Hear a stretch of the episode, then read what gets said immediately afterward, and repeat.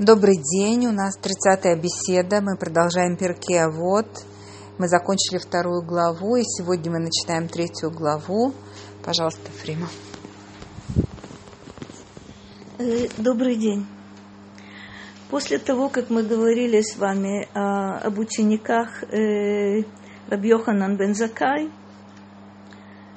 только напомнить, что он был учеником Игилеля и Шамая – Сейчас мы с вами увидим э, совершенно другой, другой порядок. Он будет не хронологическим, но достаточно интересным, и можно будет задаться вопросом, почему э, в третьей главе и дальше э, высказывания мудрецов расположены таким, э, таким образом.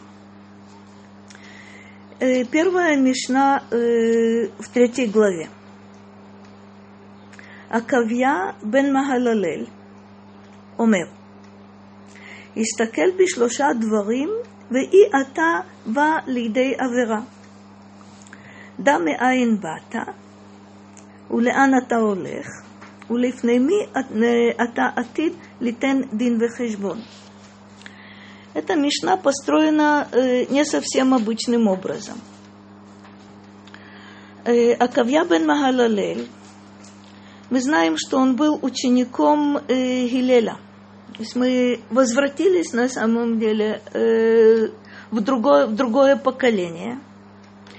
Э, высказывание Гилеля мы видели с вами в начале, видели с вами, собственно, э, опять возвратились к этому.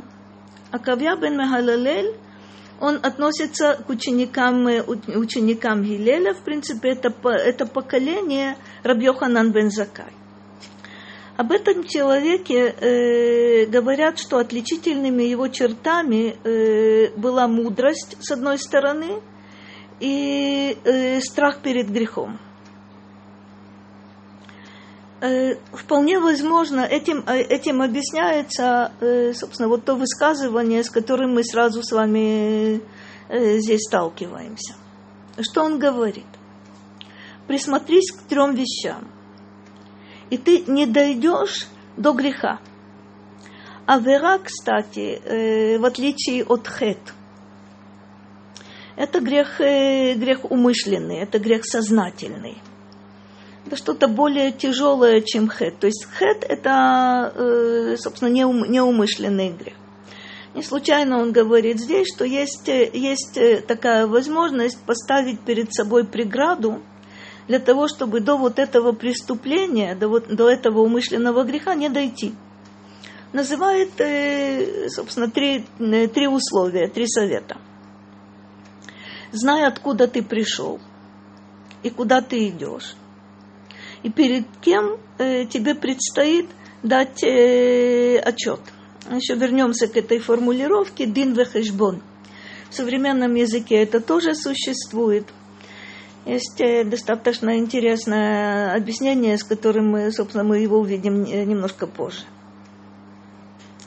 В начале Акавья бен Магалалель только э, дает вот эти три совета. А дальше он будет, э, он даст нам расшифровку этих советов. Вернее, ответы на те вопросы, которые он задает. Откуда пришел? Ну, можно дать разные ответы на этот вопрос – если спросить, откуда пришла душа, то я знаю, она пришла из высших миров, то, что, то, что мудрецы говорят. Она взята из-под престола, из-под престола славы. Э, куда ты идешь? Я знаю, что да, человек приходит в этот мир, э, прожив свою э, земную жизнь. Он возвращается собственно, туда, откуда его душа пришла, но с определенными поправками. То есть результаты его жизни видны по тому, куда он попадает. Мы это называем условно Ган-Эден и Геном. То есть это награда, это удивительная духовная реальность, в которой человек, э, собственно, получает ответы на все свои вопросы, поднимаются на более высокий уровень, получают немыслимое удовольствие от, э, э, того, что мудрецы называют э, наслаждение светом Всевышнего. Там Всевышний учит, э, учит Торе. То есть об этом ли речь идет? Откуда ты пришел? Из высокой духовной реальности, куда ты идешь? Тоже в реальность духовную, э, с двумя вариантами. Либо это награда величайшая, либо это наказание тяжелое. Улифный ми атаати дин, литен дин вехешбон, перед кем тебе предстоит держать отчет, да, я прекрасно понимаю, это отчет за, э, за прожитую жизнь. Совершенно иначе отвечает э, на эти вопросы Акавья бен Магалилель он как будто бы возвращается к началу. Меаин бата, откуда ты пришел? Митипа слуха, из зловонной капли. Это с точки зрения физической. То есть он подчеркивает, что, собственно, вот это э, знание, откуда ты пришел в физическом отношении, это э, противоядие э, против гордыни. То есть, э, да, ты человек э, разумный, есть у тебя духовная жизнь, о чем мы будем дальше, дальше тоже, тоже говорить. Есть у тебя таланты, есть способности, есть э, а вот те возможности реализации интеллектуальной, духовной напоминают метипа слуха из зловонной капли. То есть э, речь идет исключительно о физической стороне, стороне дела, для того, чтобы человек э, не загордился. ולאן אתה הולך? למקום, למקום עפר, רימה ותולעה. Опять с точки зрения физической, речь идет только о теле. Куда ты идешь? Это место праха, гниения, разложения. Это исключительно тело касается. Объясняют толкователи, что это э, тоже замечательное противоядие, и это э, против э, вожделения, против физических страстей, против накопительства, э, накопительства против э, каких-то стремлений э, добиться, не знаю, погони, погоня за славой, за почестями – за, за деньгами, напоминает Акавья бен Мехалалель. Задайся вопросом, и ответ будет, куда ты идешь, это место праха, место тлена и место, место гниения. А вот на тот счет, лифнейми ата ати дин литен дин вехешбон, ответ, э, собственно, и тот, который можно было э, прочитать без его объяснения. Лифней мелех, мальхея мелахим, хакадош баруху. Тоже ответ э, достаточно подробный. Итак, перед кем тебе предстоит дать отчет? Пред царем царей над царями, пресвятым. Если мы обратим внимание на конец, то э, мудрецы, мудрецы подчеркивают в других местах э, в Гмаре, что здесь, э, что здесь сказано. Царь царей над царями. То есть это абсолютная власть. Нет тут никаких советников, нет тут э, забвения, нет э, лицеприятного отношения. Это царь царей над царями Пресвятой.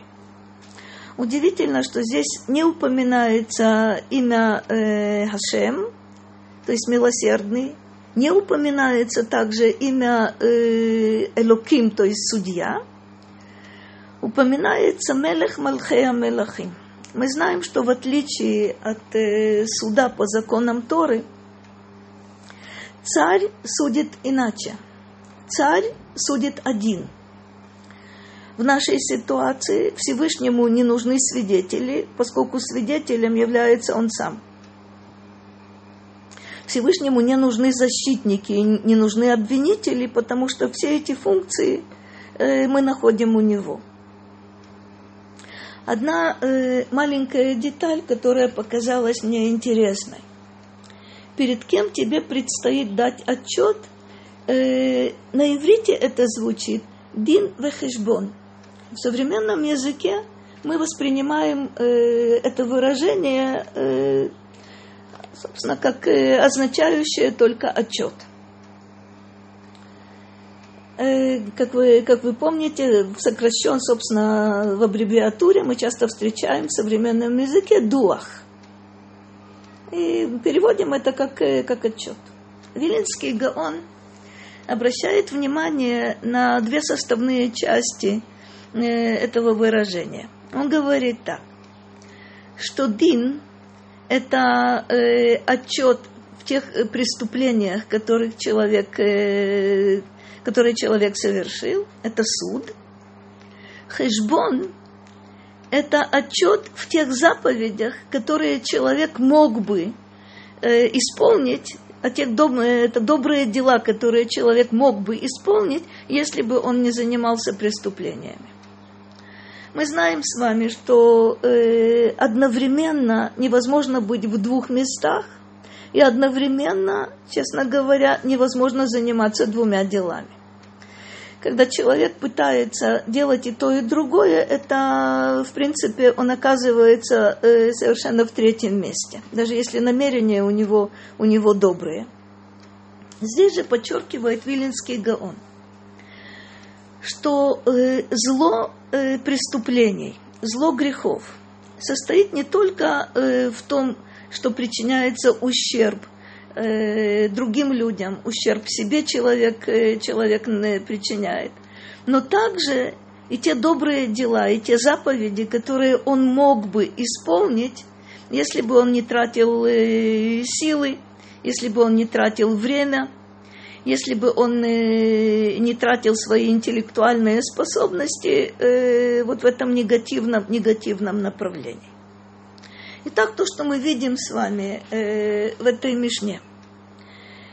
Акавья бен Мехалалель не говорит о, э, о том, что у человека есть душа. Есть у него ответственность перед душой. Та э, душа, есть много, много названий у нее, кстати, у мудрецов – это то, что нам доверено, это то, что нам э, поручено, это то, о чем мы должны, э, должны заботиться. Иногда душу называют мудрецы узницей, то есть в материальной действительности она оказалась в заключении. И человек должен стараться, на самом деле, э, позаботиться о своей душе, чтобы она не слишком страдала при этих обстоятельствах. Есть еще одно Э, интересная, э, интересный такой образ, что тело человека сравнивают э, с ослом. Это хамор, хомер, там материальная сторона. Душа – это всадник. Когда душа направляет вот это животное, на котором, на котором верхом она, она едет, действительно мы говорим о том, что это человек – когда же они меняются местами. И тело, собственно, подчиняет, подчиняет себе душу. Это самая неприятная ситуация, которую можно себе, можно себе представить. То есть, когда э, душа становится служанкой тела во всем, э, чувствует его, чувствует его боль, чувствует его неудовлетворенность, его, э, его страхи – и мы получаем, собственно, результаты на, на духовном уровне достаточно разрушительном. Вторая мишна. Раби Ханина Сгана Коганим Омер. Что такое Сгана Коганим? У каждого из первосвященников, а э, Раби Ханина живет, э, э, это, собственно, последний период перед разрушением э, второго храма – он является э, вот этим сгана Коганим, вторым после первосвященника, якобы заместителем первосвященника э, по отношению к последним первосвященникам, которые были, были во втором храме. конкретно мы не будем о них говорить, но мы понимаем, что если один человек э, выполнял вот эти обязанности э, по отношению э, к нескольким первосвященникам, период их службы в храме был не слишком, не слишком продолжительным. Мы знаем, собственно, что уже за 40 лет до разрушения второго храма мудрецы объясняют нам это. Э, ситуация сложилась э, очень и очень, э, очень тяжелая. Для чего у первосвященника должен, должен быть в кавычках заместитель? Эм, собственно, до тех пор, пока, пока храм существует, должен быть такой страховочный, страховочный вариант – Удивительно, что Раби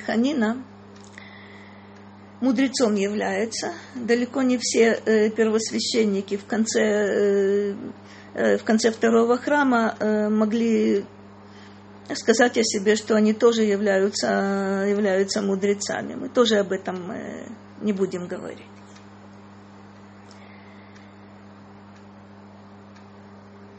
Собственно, э, Рабиханина видел был очевидцем, был свидетелем разрушения, разрушения второго храма.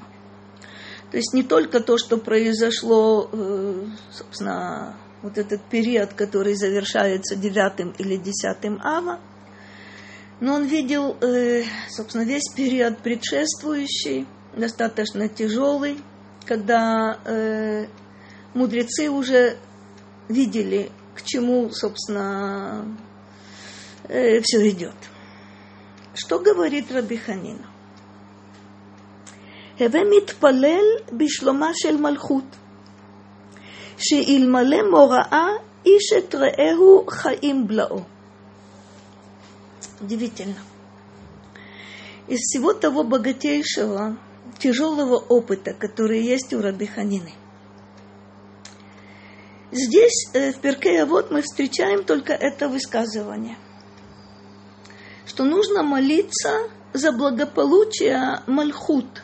Мальхут на самом деле это царская власть со всеми структурами царской, царской власти. Это не только царь. То есть он не говорит о том, что нужно молиться за царя, за одного человека. То есть за все властные структуры нужно молиться. Почему? Если бы не страх перед э, властью, перед Мальхут, друг друга проглотили бы живьем.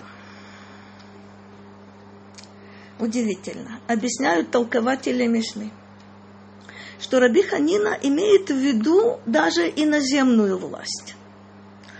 Он не говорит здесь о власти праведного царя, которые, которые у нас, слава Богу, были и которые бы из Раташем будут. Раби Ханина говорит о том, что безвластие, анархия, это самое страшное, что может происходить э, э, с нами.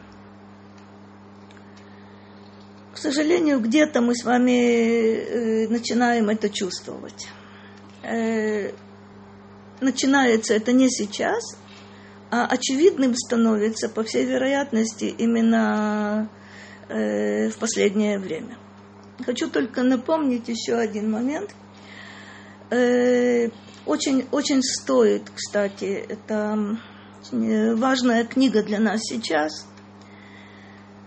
Это книга судей, где описывается модель э, правления судей, разных судей, праведников, мудрецов,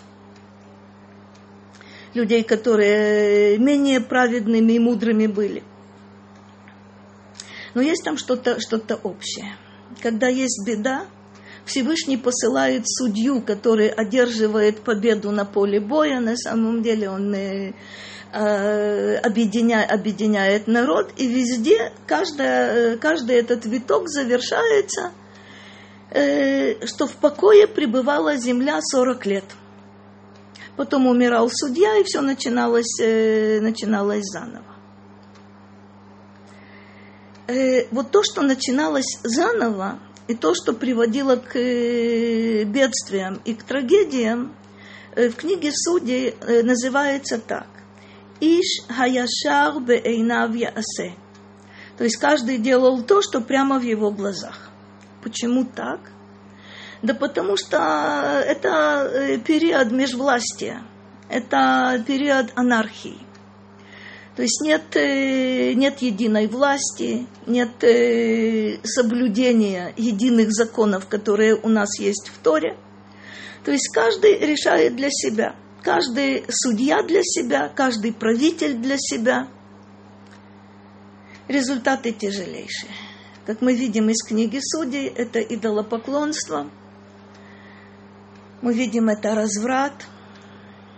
Это тяжелейшее состояние, из которого, э, как мы впоследствии видим в книге Шмуэля, э, выводит, э, выводит народ пророк Шмуэль, последний пророк, простите, последний, последний судья и первый великий пророк в, э, то, э, в, то, в то время. То есть он соединяет в себе и пророчество, и власть очень э, серьезную, но это об этом опять же нужно говорить в связи с книгой, с книгой Шмуэль.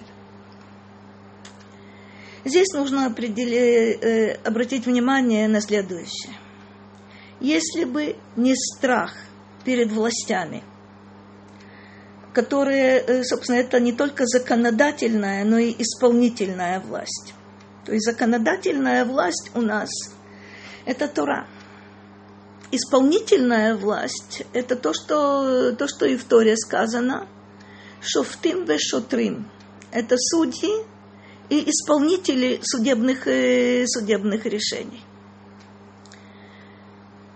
в идеальных э, условиях, ну, мы можем сказать, что это, это царство Давида, это царство, царство Шломо, можно назвать еще несколько, несколько примеров из э, династии, династии Давида, когда э, царь прежде всего исполняет особую заповедь, данную царю, а именно при нем всегда должен быть свиток Торы, чтобы он учился страшиться Господа. То есть, если есть это у царя, у царя из династии Давида, то это действительно э, о таком обществе можно, можно мечтать, в таком обществе э, дай нам Бог э, жить. Это то, о чем мы говорим, что мы ждем прихода Машиаха из династии Давида, который в полной мере реализует на земле э, царство, царство Всевышнего. Раби Ханина после разрушения храма или непосредственно перед разрушением храма говорит о том, что любая власть со своими законами, разумеется, очень желательно, чтобы они строились на, на Торе – имеет большое преимущество перед, э, перед безвластием. Потому что тогда человек, зная, что никто ему не поможет, никто не защитит, ни в какой суд обратиться невозможно, человек берет э, закон в свои руки, и в результате друг друга живьем проглотили бы, говорит э, Раби Ханина. Есть тут одна маленькая оговорка, которую я все-таки хочу, хочу сделать у Сдома тоже были свои законы. У Сдома тоже были свои судьи.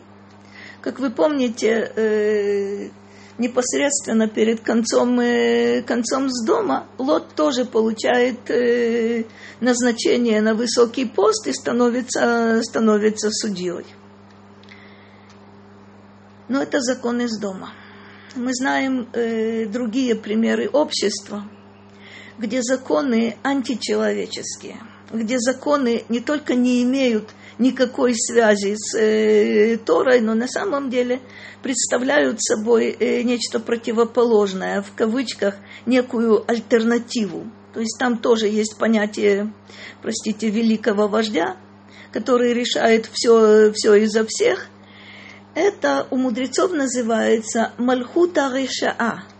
Это грешное царство – это царство, которое противопоставляет себя э, царству Всевышнего. и Торе. И несмотря ни на что, Раби Ханина настаивает на том, что любая власть, даже власть тираническая, лучше, чем полное отсутствие, отсутствие власти. В этой же Мишне, это вторая, э, вторая Мишна, удивительным образом мы э, видим э, продолжение. Я думаю, что во всех изданиях э, вы видите то же самое. Раби Хананья бен умер. Раби Хананья бен один из десяти казненных римлянами.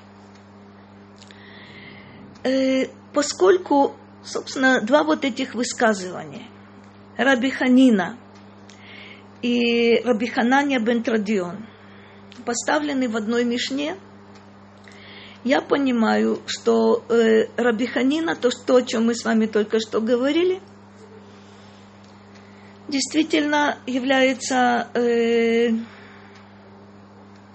свидетелем всего того, что происходило э, до разрушения храма, после разрушения храма и хорошо знаком с римскими властями. У Раби Хананьи история его вот, э, вот какая – это отец Брурии. Брурия – это жена Раби Мейра. У э, Раби Хананьи э, при жизни его было много трагедий, было много бед. Но тогда, когда э, римляне запрещают учить Тору, Раби Хананья сознательно, кстати, точно так же, как и Раби Акива – собирает людей открыто и учит их Торе. За это э, Раби был подвергнут э, страшной казни. Э, его завернули в свиток Торы и вместе со свитком Торы э, сожгли, сожгли на костре. Об этом в Мидраше сказано, что все видели – как погибает Раби Хананя. Видели, что э, палач ему предлагает облегчить его страдания, и Раби Хананя не согласен. И видели еще удивительную вещь, как буквы из свитка Торы э, поднимаются вверх, разлетаются, не остаются на, на свитке. О чем говорит Раби Хананя? Шнаим – שיושבים ואין ביניהם דברי תורה. הרי זה מושב לצים, שנאמר, ובמושב לצים לא ישב. Два человека, которые сидят, то есть э, не занимаются э, чем-то, то есть они не работают. Два человека, которые сидят вместе. ואין ביניהם דברי תורה они Тору не учат. Удивительно. Не сказано, что они занимаются э, шутовством, не, скажу, не сказано, что они занимаются лошонара, вот этим э, зло, э, злоязычием, не, ска, не сказано, что они занимаются сплетнями. Сказано только два человека, которые сидят вместе. И между ними нет слов Торы. Это Мошав Лейцин – что такое Мошав лицим? Это насмешники, которые на самом деле ничем не занимаются, бездельники, которые только обсуждают других, насмехаются над другими, находят недостатки, недостатки в других не для того, чтобы делать выводы по отношению к себе. Это Мошав лицим. Да, сейчас это очень, э, очень принято. Это радиопередачи, это телепередачи, это все, все возможности, возможности интернета. Собственно, о чем, о чем люди э, разговаривают. Причем здесь это не подчеркивается, здесь нет сплетен, здесь нет лошонара. И все-таки называет Раби Хананья Харайзе Мошав со ссылкой на первый, на первый мизмор Тегилим. Увемошав лейцим ло яшав. Как вы помните, первый мизмор начинается Ашрей Хаиш. Счастлив тот, кто в частности не сидел вместе, вместе с насмешниками. Аваль, שניים שיושבים ויש ביניהם דברי תורה, שכינה ביניהם, שנאמר, אז נדברו יראי השם, איש אל רעהו, ויקשב השם וישמע וייכתב ספר זיכרון לפניו ליראי השם ולחושבי שמו. Интересный поворот. Эти просто сидели, и между ними не было Торы. Как я это должна понять? Двое, которые сидят, и есть между ними слова Торы. То это наполнение на самом деле. То бишь, э, на каком уровне люди общаются. То есть просто сидеть, э, сидеть рядом и вести очень безобидные разговоры, в которых Тора не присутствует, что, как я это должна понять? Э, Всевышнего там тоже нет. Но если двое сидят и изучают, изучают Тору, кстати, это называется традиционно хеврута – это два человека, которые занимаются, мы еще будем, мы продолжим эту тему, вы увидите, э, насколько здесь важно является вот эта отправная, отправная точка. Два человека, между которыми есть слова Торы. А теперь обратите, пожалуйста, внимание, «Ваяш бейнехем». Удивительная вещь. Что их объединяет? Та Тора, которую они учат. Что их объединяет? Вот тот э, общий мир, и внешний, и внутренний, который есть у этих двоих. Шхина Бейнехем, Всевышний присутствует. Где Бейнехем? Тоже удивительная вещь. Э, вы помните наверняка очень известный мидраж, который я очень коротко напомню. Мудрецы говорят – что Иш и Иша, вы помните, Иш это Алиф Юд Шин, Иша это Алиф Шин Хей. Собственно, разница между, между ними, между мужчиной и женщиной, то, что это, собственно, две буквы Юд и Хей, это имя, имя Всевышнего, одно из имен Всевышнего. И мудрецы говорят, что если между мужчиной и женщиной, между мужем и женой, есть вот это присутствие Всевышнего, это удивительное состояние. Это на самом деле возвращение в каком-то смысле э, к вот этому первоначальному райскому состоянию. Если же нет – то получается эш, остается только алиф, э, алиф шин, есть огонь между ними. Если нет между ними Всевышнего, есть огонь. Если между двумя, э, двумя людьми, о которых мы сейчас начинаем говорить, не присутствуют слова Торы, и значит не присутствует Всевышний, об этом речь не идет. Здесь только сказано, это Мошав Лицим. Так, э, так сидят насмешники но вне всякого сомнения там тоже находится, находится вот этот огонь. Это огонь вражды, это огонь зависти, это огонь ненависти. То есть все, э, все, о чем можно сейчас подумать, э, там присутствует. Почему нет ничего общего? Кстати, в молитве э, Эсре мы говорим с вами – עושה שלום במרומיו, הוא יעשה שלום עלינו. Тот, кто создает мир в высотах, Гу Асе, он да создаст мир между нами. Та, когда Всевышний присутствует между нами, только тогда есть мир. То есть другого, другого мира э, быть не может, не знаем мы, не знаем мы примеров такого. Ссылка, э, которую мы здесь видим, э, это из пророка Малахи. Аз нидберу Яшем, иш эль реэгу. тогда, кстати, тоже подчеркивается, что такое нидберу. Легидавер, то, что в современном языке используется слово гидабрут, это когда люди способны друг с другом разговаривать. Они разговаривают друг с другом.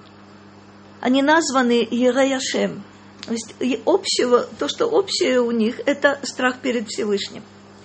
Сказано Ишель Реэгу, это отношения между ними, дружеские отношения.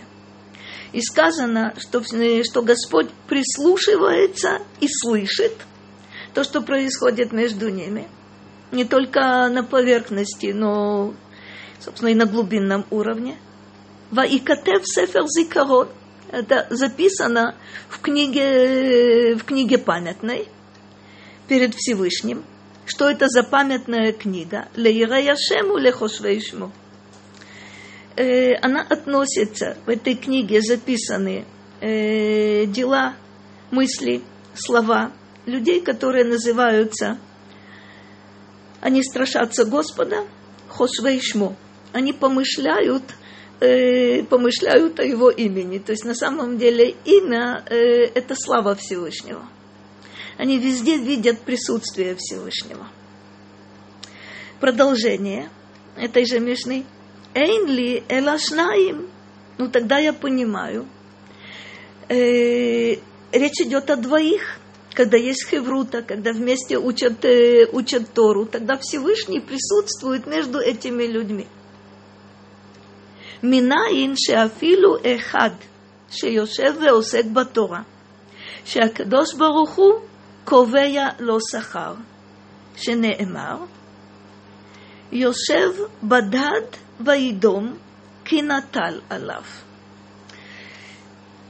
Итак, откуда известно, Что когда человек э, один, афилу эхад, даже если он один, складываются обстоятельства, не с кем тебе учить Тору – обстоятельства мы сейчас увидим э, из, э, собственно, ссылки на определенный стих. Но если даже один человек сидит и занимается Торой, если в первом варианте было сказано «бейнехем диврей Тора», между ними слова Торы, то есть вот это изучение, оно общее, это то, что объединяет этих двоих. А что если человек в силу каких-то обстоятельств один – что происходит, а Кедош Баруху ковея лосахар. Всевышний назначает ему э, вознаграждение. Э, что это за вознаграждение? Ну, понятно, в мире грядущем это я поняла. Но что это за вознаграждение?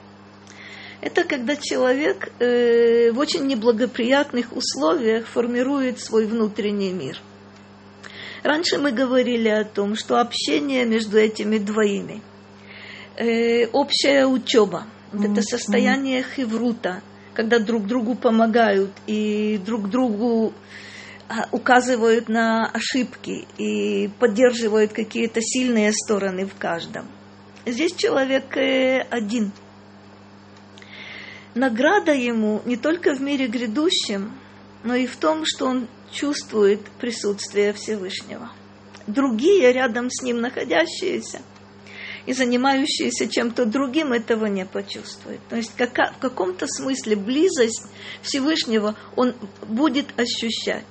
Но когда двое занимаются Торой, сказано напрямую, что Всевышний присутствует между, э, между ними.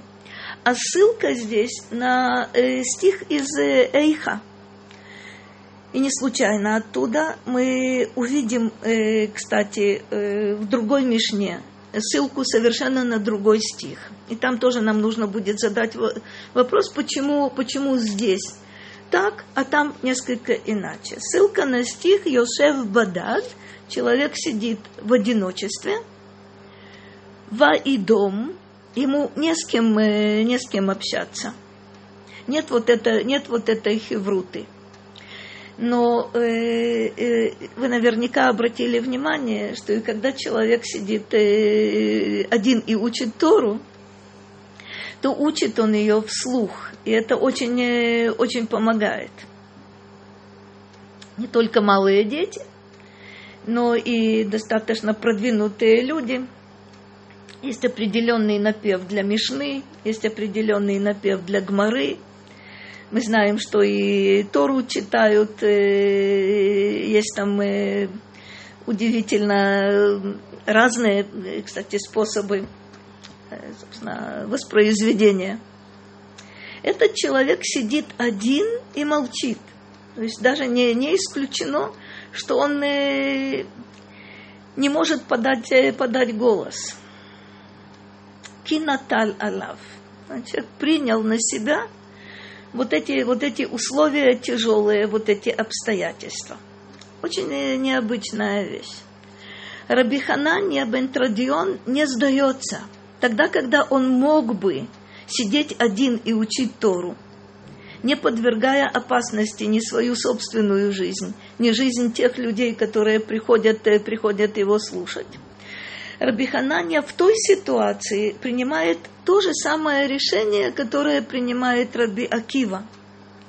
А именно для того, чтобы было продолжение – для этого требуется кидуш Ашем. Для этого требуется вот это освящение имени, вот этот пример, который покажет людям, что изучение Торы несравненно важнее, ценнее, чем, э, чем даже жизнь, э, жизнь, жизнь человека.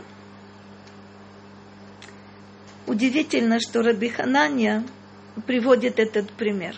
Один человек – даже если он один сидит и занимается Торой, есть у него, есть у него награда. Это как будто бы оправдание для тех, кто не готов э, жертвовать собой, но он учит Тору. Есть у него награда э, не только для него, для него самого. Э, ситуации меняются. Появятся ученики, появится еще кто-то, кто будет сидеть э, э, с этим одиноким человеком, который в силу сложившихся обстоятельств сейчас учит Тору, учит Тору один.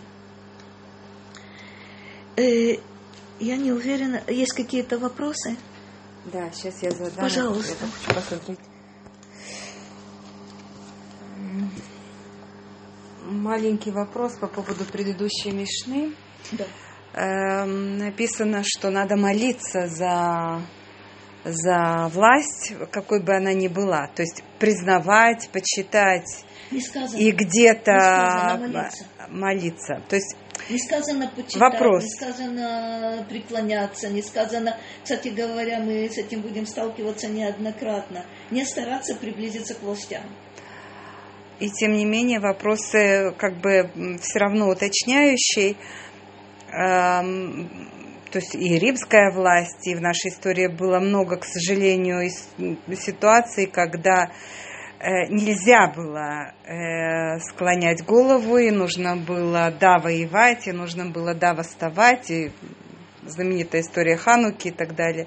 То есть э, за любую ли власть надо молиться, если я правильно поняла, какая бы она ни была, потому что это лучше без власти, даже если это власть Раша, вот то, что если это... это... То есть власть, э, которая идет однозначно против Торы и против Всевышнего, это история Хануки. Да, нужно брать оружие, так как взяли, так как взяли в свое время, э, собственно, Коганим. Дальше они совершают ошибку.